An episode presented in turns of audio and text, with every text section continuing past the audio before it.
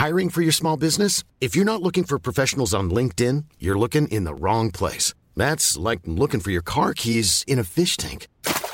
LinkedIn helps you hire professionals you can't find anywhere else, even those who aren't actively searching for a new job but might be open to the perfect role. In a given month, over 70% of LinkedIn users don't even visit other leading job sites. So start looking in the right place. With LinkedIn, you can hire professionals like a professional. Post your free job on linkedin.com slash people today. Vox Polony.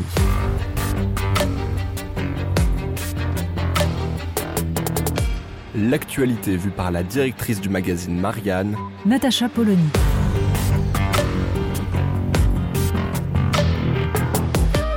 Vox Polony. 12 000 personnes en une semaine. Et c'est l'Europe entière qui tremble et s'agite.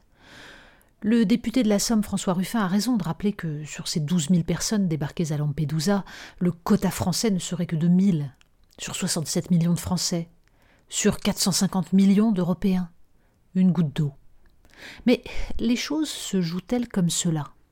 Depuis le début de l'année, ce sont 127 000 personnes qui ont atteint les côtes italiennes, soit deux fois plus qu'en 2022. En Allemagne, l'augmentation des demandes d'asile est de 77% sur un an. La question n'est pas de s'empailler une fois de plus sur les mots. Submersion migratoire, nous disent Éric Zemmour et Marion Maréchal. Encore moins de disserter comme le font les commentateurs sur le bénéfice que les populistes pourraient en tirer. L'enjeu est de savoir comment les pays européens peuvent, face à un phénomène dont nous savons tous qu'il ne fera que s'amplifier, retrouver cette double boussole la démocratie et le respect de la dignité des êtres humains. Pour cela, il faut d'abord regarder la réalité en face. Premier point, les supposés quotas de répartition en Europe sont un leurre, personne ne les applique et ils sont de toute façon inapplicables. Les gens arrivés à Lampedusa sont en majorité francophones. Qui imagine qu'ils vont aller chercher du travail en Suède ou aux Pays-Bas? Et l'Italie n'enregistre qu'une petite partie de ceux qui arrivent sur ses côtes. 80% des demandeurs d'asile en Allemagne n'ont été enregistrés dans aucun pays européen. Il a pourtant bien fallu qu'ils passent quelque part pour arriver jusque-là. Deuxième point, les Tunisiens et les Ivoiriens qui traversent la Méditerranée au péril de leur vie le font pour fuir la misère, et nous ferions sans doute de même à leur place. Mais ils ne sont pas des réfugiés que nous serions tenus d'accueillir comme la France et l'Europe se font un honneur de le faire pour quiconque est menacé pour avoir défendu un idéal de liberté Certes, nous sommes plus favorisés et avons donc un devoir de solidarité. Mais ce devoir de solidarité consiste à faire en sorte que ces gens puissent vivre dignement au milieu des leurs, avant tout en limitant la prédation des grands groupes occidentaux en Afrique, même si ce sont désormais la Chine et la Russie qui prennent le relais.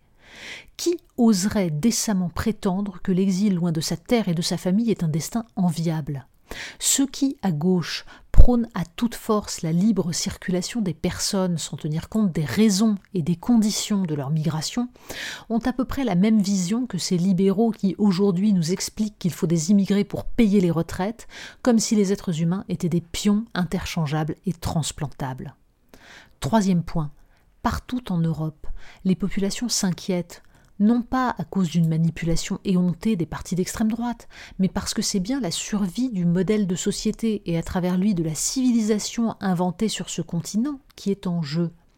Quand le Danemark durcit les conditions d'accueil des immigrés sur son sol, notamment en matière de logement, c'est au nom de la défense de son modèle social.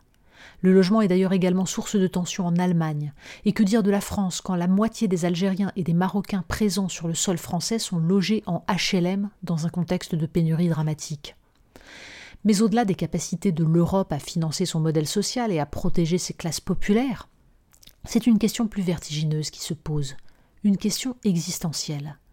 L'organisation politique et sociale qui caractérise les pays européens et que l'on pourrait définir comme un système démocratique fondé sur l'idée d'individus libres et rationnels, formant des communautés politiques détachées de toute appartenance ethnique ou religieuse, est le fruit de plusieurs siècles d'évolution. Concevoir les lois humaines en dehors de toute transcendance, s'émanciper des schémas dictés par une culture patriarcale, adopter une vision rationnelle du monde, tout cela ne relève pas d'une conversion miraculeuse, mais d'une lente acculturation. L'école en est bien sûr un des vecteurs, à condition de ne pas constituer des ghettos dans lesquels les enfants non immigrés sont minoritaires, voire inexistants. Mais qui peut imaginer que les populations entassées dans des cités à Düsseldorf, à Milan, à Rotterdam ou à Villeurbanne, que ces jeunes hommes arrivant de Guinée ou d'Afghanistan, puissent adopter, sans une politique volontariste d'intégration, une mentalité si étrangère à tout ce qu'ils ont connu, alors même que les réseaux sociaux leur permettent de rester dans leur bain culturel et que l'idéologie véhiculée par nombre d'associations bienveillantes leur explique qu'ils n'ont pas à s'intégrer au pays d'accueil. Il serait temps de sortir de l'hypocrisie et des contradictions pour décider collectivement de notre avenir. Il serait temps de sortir du chantage moral qui oblige chacun, sur les plateaux de télévision, à étaler sa grandeur d'âme à peu de frais. L'Europe est face à un défi. Elle ne le relèvera pas à coups de slogans ou d'instrumentalisation politicienne. Vox Polony. Retrouvez tous les podcasts de Marianne sur les plateformes de streaming. Et puis les analyses, articles et entretiens de la rédaction sur marianne.net. Et surtout, n'hésitez pas à noter cet épisode et à nous laisser vos commentaires.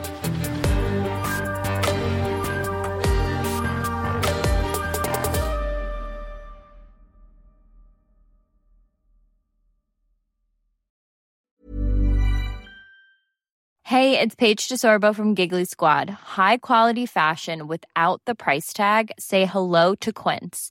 I'm snagging high-end essentials like cozy cashmere sweaters, sleek leather jackets, fine jewelry, and so much more. With Quince being 50 to 80% less than similar brands. And they partner with factories that prioritize safe, ethical, and responsible manufacturing. I love that. Luxury quality within reach. Go to quince.com slash style to get free shipping and 365 day returns on your next order. Quince.com slash style.